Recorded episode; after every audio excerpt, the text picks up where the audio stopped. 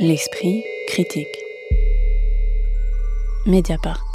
Une sortie honorable, c'est le titre du nouveau récit proposé aux éditions Actes Sud par Éric Vuillard, prix Goncourt pour l'Ordre du jour en 2017, qui évoquait l'Anschluss et s'ouvrait par une réunion du 20 février 1933 où 24 puissants patrons allemands, Krupp, Opel, Siemens, reçus par Hermann Göring et Adolf Hitler, devenu chancelier un mois plus tôt, étaient exhortés à financer la campagne du parti nazi pour les législatives et s'exécutaient. On retrouve ici la manière propre à Éric Vuillard de scruter certains moments de l'histoire qu'on avait dans nombre de ses précédents ouvrages, La guerre des pauvres, 14 juillet ou Tristesse de la terre, mais aussi de mêler responsabilité économique et histoire politique. Le décor et le sujet du récit est ici l'Indochine et la guerre que la France y mena à peine la Seconde Guerre mondiale terminée. Euh, on va rentrer plus précisément dans l'écriture de Vuillard, mais quand même une question qui se pose à la lecture de ce nouveau euh, livre euh, publié chez Actes Sud euh, qui a à peu près la même dimension que tous les autres et qui change comme ça d'histoire à l'autre. Est-ce qu'il y a un risque que ça devienne un peu mécanique Pierre Benetti?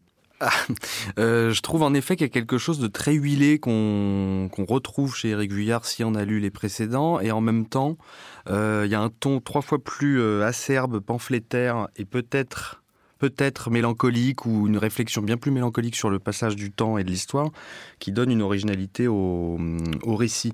Mais ce qui m'a semblé être le, plus fort là-dedans, mais bon, faudrait regarder un peu plus euh, précisément ce qu'il ce faisait dans les précédents, c'est la manière qu'il a de se détourner d'un événement, alors plus ou moins connu en fonction des compétences de chacun, surtout que c'est quand même un événement assez occulté euh, en France, la bataille de Dien Bien Phu, et le voir complètement indirectement, enfin on, peut y revenir, et je trouvais qu'il y a une force quand même des zooms euh, sur certaines scènes, sur certains itinéraires complètement euh, oubliés euh, dans l'histoire contemporaine française, qui, qui m'a beaucoup plu. Lise Valois, effectivement, sur cette manière de prendre l'histoire de biais, des fois par voilà juste des zooms, des petits rats du sol. Ouais, alors ça, on y reviendra peut-être parce que je pense que c'est vraiment une technique d'écriture dont on, il faudra reparler en détail. Mais juste, il y a un très bel article d'Hugo Pradel qui paraît dans le, sur le site d'En attendant Nado et qui, qui commence en disant qu'il faut bien lire ce livre dans le cadre euh, de l'élaboration d'une œuvre, qu'il faut replacer ce texte dans un ensemble, et je crois qu'il a profondément raison. C'est-à-dire, il y a un projet d'ensemble, comme si Vuillard conduisait par petites touches une espèce de grand récit euh, en articulant donc des, micro-tragédies, euh, un coup en Afrique avec Congo, euh, un coup et puis à des périodes complètement différentes. 14 juillet, c'est sur 1789, la prise de la Bastille, la guerre des pauvres, Thomas Münzer au, XVIe siècle, et en même temps, ces, petits fragments composent un, ensemble. Et, et cette perspective d'ensemble, il faut sans doute pas la perdre de vue avant de rentrer dans le détail de ce texte-ci. Blandine Rinkel oui, cette, euh, cet aspect mécanique des livres d'Éric m'a pas gêné non plus parce que ça me semble être une promesse. Euh, personnellement, j'ai mis beaucoup de temps, euh, adolescente, à, comprendre que l'histoire et la littérature étaient intimement liées. Je pensais que c'était vraiment deux choses de, distinctes et à comprendre que l'histoire n'était pas une suite de, chiffres, de dates, de noms, mais qu'il y avait de la chair, des sentiments, des expressions, de visage, voilà, qu'on pouvait y sentir quelque chose. Et c'est vrai que j'aurais aimé avoir euh, découvert Éric Vuillard à ce moment-là. Je pense que ça, ça, ça, m'aurait aidé. Je pense que ça peut aider, beaucoup de gens à, à, entrer dans, bah, en l'occurrence, euh, la guerre d'Indochine, à, laquelle je ne connaissais rien, si ce n'est des chiffres et des noms, c'est-à-dire à laquelle je n'avais rien compris, euh, c'est-à-dire pris avec moi, quoi, compris. Et là, il me semble que, le, la question que pose Éric Vuillard, c'est pourquoi cette guerre d'Indochine puis la guerre du Vietnam dans la foulée ont duré si longtemps, alors qu'il était entendu assez tôt, en fait, qui, dès 1950, qui, que économiquement, en tous les cas, il était préférable de sortir de ces conflits. Et son hypothèse, c'est que la guerre a perduré bêtement, cruellement, parce que personne ne s'en sentait exactement responsable, que les responsabilités étaient rejetées sans cesse sur les uns, sur les autres, euh, sur fond d'un vague mépris anticommuniste, et que ne comptait dans cette guerre, pour les hommes qui en décidaient, que d'amasser des preuves narcissiques de pouvoir. Et ça, c'est une idée euh, que, je n'avais pas, enfin qui, n'était pas accolée à, ma, à mon idée de la guerre d'Indochine. Et donc c'est une idée vraiment euh, nouvelle et sensible que j'ai grâce à lui. Et à chaque fois que je lis, j'ai l'impression de, voilà, d'acquérir comme ça des, idées sensibles. Et peut-être avant euh, qu'on lise un extrait pour voilà saisir l'écriture de Vuillard pour celles et ceux qui ne la connaîtraient pas, sur quand même cette prouesse de faire avec une matière qui est pas forcément passionnante, des conseils d'administration, euh, des séances à l'Assemblée qui sont pas les séances à l'Assemblée nationale les plus célèbres de l'histoire, d'en faire une matière littéraire, ça, là, il y, y a, une spécificité du style Vuillard et de sa force, non? Ouais, moi je crois que c'est aussi un livre euh, vraiment sur le langage. Ça commence par un extrait de Guide de voyage sur l'Indochine qui date de 1923. Je cite Va chercher un pouce, va vite, va doucement, relève la capote, baisse la capote, conduis-moi à la banque, chez le bijoutier, au café, au commissariat, à la concession. Donc la question, c'est pas seulement celle des faits que Vuillard rappelle. Parfois, il fait des. Ça, commence aussi sur une histoire de torture et de, et de suicide d'ouvriers dans des plantations euh, euh, de latex Taylor par Michelin. Mais, mais, mais la question surtout qui pose, c'est celle de ce qu'on dit. Donc, on va avoir des séances à la chambre, puisque c'est dans les questions de langage, dans la façon qu'on a de nommer les choses, euh, que ça se passe. Peut-être donc bah, pour commencer à entendre la langue, c'est le moment, Blandine Rinkel, que vous nous lisiez un extrait que vous avez sélectionné. Oui, alors pour moi, c'est la page la plus belle du livre, c'est la description du visage de Pierre Mendès France. Alors qu'il envisage d'arrêter la guerre d'Indochine, et qui n'est pas écouté. Euh, il ne sera écouté que quatre ans plus tard. Donc ça se passe en 1950. Les députés débattent pour savoir si et comment continuer cette guerre.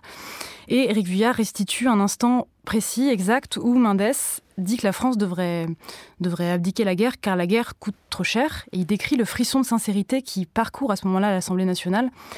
Parce que la sincérité y est comme un apax, elle y est très rare, mais surtout il décrit le visage de Mendes, ou plutôt l'apparition d'un autre visage sur son visage d'alors, et donc c'est ça cet extrait. Un visage est toujours une difformité, nos idées nous défigurent, nous nous ressemblons. Pourtant, du haut de ce qu'on nomme avec trop de respect ou de componction une tribune, une parole peut soudain fendre un instant l'ordinaire concordance à soi. Et j'imagine qu'alors nos visages nous reflètent entièrement, comme s'ils avaient été peints, et que le pinceau du maître, sagace, lucide, doué de je ne sais quelle ardeur folle, puisse interrompre un instant, une seconde, le dialogue narcissique auquel nous nous livrons tous, jusqu'au plus profond de notre caverne, dans le pauvre mensonge que nous rabâchons, sans public pourtant, silencieux, et par soi, sans cesse trompé. J'imagine que la force des circonstances, du drame qui nous lie soudain aux autres, violemment, tristement, quelque chose se trouble dans ce qu'on appelle notre image, et que l'on puisse y apercevoir d'un coup, brutalement, pour la durée d'une éclipse, le litige persistant, renié, refoulé, entre ce pauvre amour de soi enseveli mais sans cesse entretenu par le petit travail de notre égoïsme, et autre chose qui nous est étranger et qui est l'intérêt de tous, qu'on nommait jadis la vérité du temps. Ainsi, ce 19 octobre 1950, Mendès sortit du rang, son autre visage parut. Je vais vous laisser euh, éventuellement euh, commenter euh, cet extrait, mais je voudrais me permettre d'en dire un, autre tout petit qui se passe aussi le 19 octobre 1950 pour qu'on comprenne vraiment cette écriture. Il me semble que Pierre Benetti parlait de zoom, et c'est exactement ça, parce que ce qu'on a parfois du mal à, saisir, c'est que c'est à la fois une écriture de détails, mais plutôt de gros plans. Il parle d'un autre député, et il dit « Tandis qu'Édouard Frédéric Dupont descend avec application la travée ce 19 octobre 1950, serrant quelques mains et glissant un bon mot au passage, observons-le un peu, et à côté du député, qui s'apprête à parler, déroulons un instant sa longue carrière, saisissons une minute le volume qui traîne sur la table de nuit et feuilletons en vitesse le petit roman de son existence. Est-ce qu'on peut parler vraiment d'écriture cinématographique ou alors est-ce que c'est un peu un abus parce qu'il se trouve que Eric Villers a aussi fait des films? Il y a un aspect visuel très fort, mais je trouve qu'il le perd à un moment dans le livre. Le premier tiers est, je trouve, le plus réussi.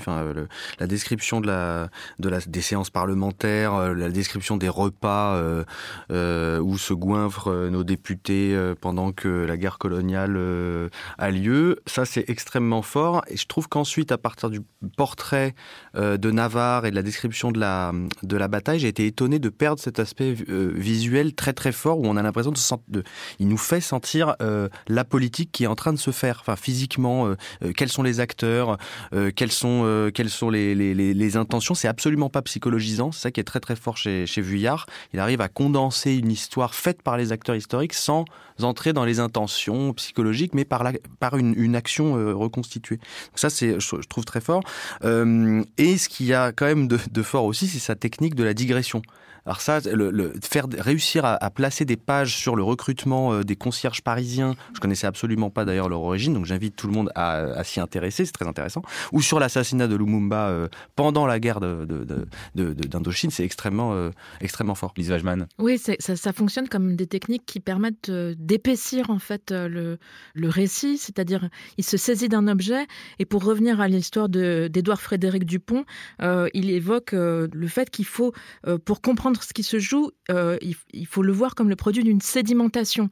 Pierre parlait de zoom, moi j'ai vu ça comme des carottes, quoi. Il fait du, il fait du forage et donc régulièrement il, il s'arrête sur un objet et il fore, ou sinon l'autre technique, donc là c'est plutôt historique on va dire ou archéologique, et puis une autre technique qui consiste en effet à, digresser, donc là c'est plutôt géographique, on part ailleurs, quoi, donc et on va avoir un ailleurs qui va nous permettre de comprendre euh, ce qui est en train de se jouer. Mais dans tous les cas, euh, il s'agit de d'instaurer des arrière-plans, de faire varier les focales pour, je crois, écrire une histoire qui soit pas l'histoire écrite par les vainqueurs, hein, pour reprendre une formule de Brasillac, euh, collaborateur notoire, mais qui oblige à raconter donc différemment, euh, donc à, à, à, trouver, à saisir des temps, des temps longs dans des temps courts, à saisir des ailleurs dans des présents, etc.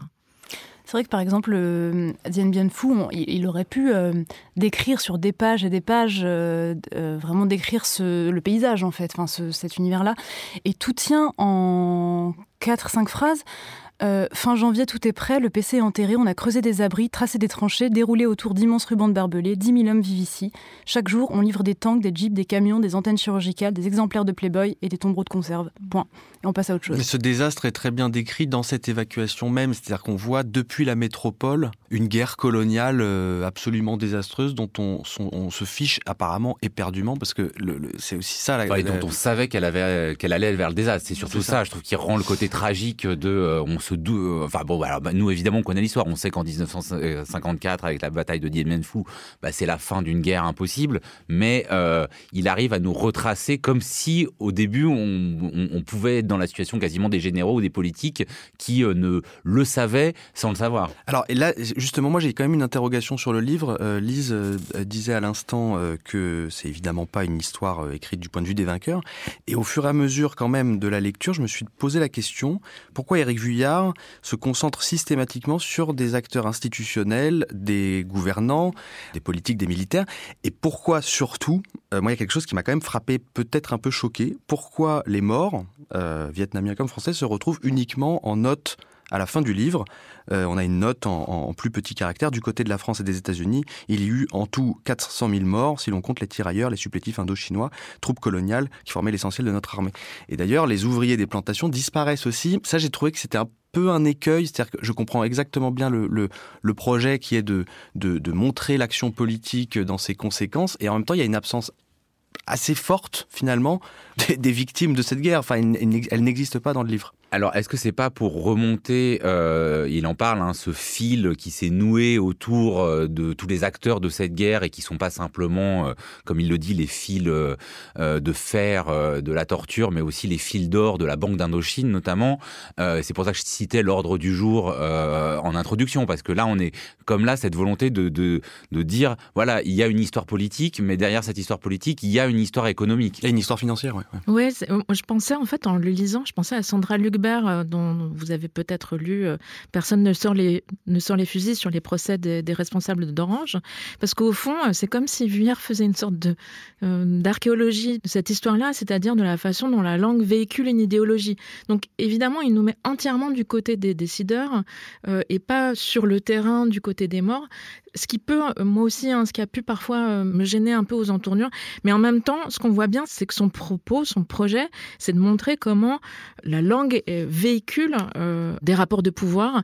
Et j'ai été complètement saisie par tout le passage qu'il consacre à John Foster Dull, qui, avec son frère, avait fait renverser Mossadegh, donc en Iran, le président du Guatemala, Lumumba au Congo. Et euh, il en vient à évoquer la question de l'horreur. L'horreur qui, dit-il, n'est pas dans les gouffres, les créatures vivantes, les forages délirants, pas non plus dans l'âme humaine, donc c'est euh, exit euh, Conrad, quoi. Mais, je le cite, dans le bureau où cause Eisenhower et Dulles. Et donc, l'horreur, c'est ce qui se dit en coulisses entre le sandwich à la mortadelle et le verre de Schweppes. Et c'est ça qu'il veut saisir, en fait. Ouais, c'est moins un livre sur le, le, les faits de la guerre directement que sur l'irresponsabilité de ceux qui la tenaient, ou là où justement se foutaient de la tenir, la, la, la tenir pardon, cette guerre. J'ai l'impression que la, la phrase clé du livre, elle est page 57, la citation plus on s'approche du pouvoir, moins on se sent responsable.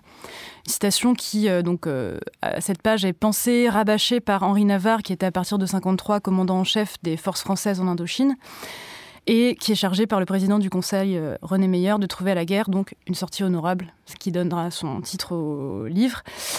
Et il me semble que toute la question du livre, c'est justement que signifie l'honneur? Est-ce que l'idée de l'honneur n'a pas été confondue euh, ces années-là, mais sans doute encore aujourd'hui, avec un goût immodéré et égotiste pour le pouvoir, pour le fait de le maintenir ou de se prétendre qu'on le maintient, euh, coûte que coûte et en se foutant un peu de, ce que ça coûte. Et, euh, à cet extrait, bah, toujours du livre, il faudrait pouvoir regarder tout ça au moins une fois bien en face, toute la masse d'intérêt des fils reliant les uns aux autres, froissés, formant une pelote énorme, une gigantesque gueule, une un formidable amas de titres, de propriétés, comme un amas de morts, fixé ne serait-ce qu'un instant la vérité monstrueuse. Effectivement, il fallait, vous l'avez dit, le voir comme une œuvre, comme cette manière d'aller voilà, prendre certains points d'histoire. mais Pierre Benetti disait au début qu'il y avait peut-être un côté un peu plus agacé, un peu plus pamphlétaire, un peu plus énervé. Euh, il me semble que dans la guerre des pauvres, hein, qui était un des livres précédents qui scrutait l'insurrection donc menée dans le sud de l'Allemagne sous la direction de Thomas Münzer, euh, il y a plusieurs siècles, on pouvait avoir un peu un écho des gilets jaunes, mais là il y a des euh, moments, des allers-retours entre le passé et le présent beaucoup plus explicites. Hein. Il évoque le préfet Jean Chiappe et il écrit lecteur de Gringoire et de l'Action française, il admirait par-dessus tout Charles Maurras. Vous savez le polémiste, donc difficile de pas y voir une allusion directe à Éric Zemmour. Quand il écrit que Max Brusset fut quant à lui membre du comité d'honneur et du comité d'orientation de la revue des Deux Mondes qui a toujours été généreuse, on sent pointer la figure de Pénélope Fillon. Il dit qu'à Kaobang, euh, dans la défaite de Kaobang, il n'y avait aucun premier de cordée. C'est plus explicite? Est-ce que du coup, c'est pas, ça affaiblit pas un peu euh, justement cette espèce d'aller-retour euh, très direct entre l'actualité et l'histoire? C'est plus explicite pour vous, si je puis me permettre. ça me semble pas être non plus extrêmement. Enfin, c'est plus explicite pour des gens qui suivent de très très près l'actualité euh, politique et littéraire. Euh, non, mais je pense que ça rentre dans le projet d'ensemble, c'est-à-dire que il, euh, c'est écrire une autre manière d'épopée qui, je le cite, consiste à entrelacer Homère à l'économie de marché. Et au fond, ça résonne pour nous en ce moment, c'est exactement ça dont on a envie. Je le cite encore, comment nos héroïques batailles se transforment en société anonyme. Donc après, les petits coups de patte aux au, au contemporains, ça rentre juste dans oui, ça d'ailleurs, il y, a un chapitre qui est assez génial où il propose de renommer les batailles en fonction de pour quelle société elles ont été euh, menées. Une sortie honorable, c'est donc sous la plume d'Éric Vuillard, c'est publié chez Actes Sud. L'esprit critique. Mediapart.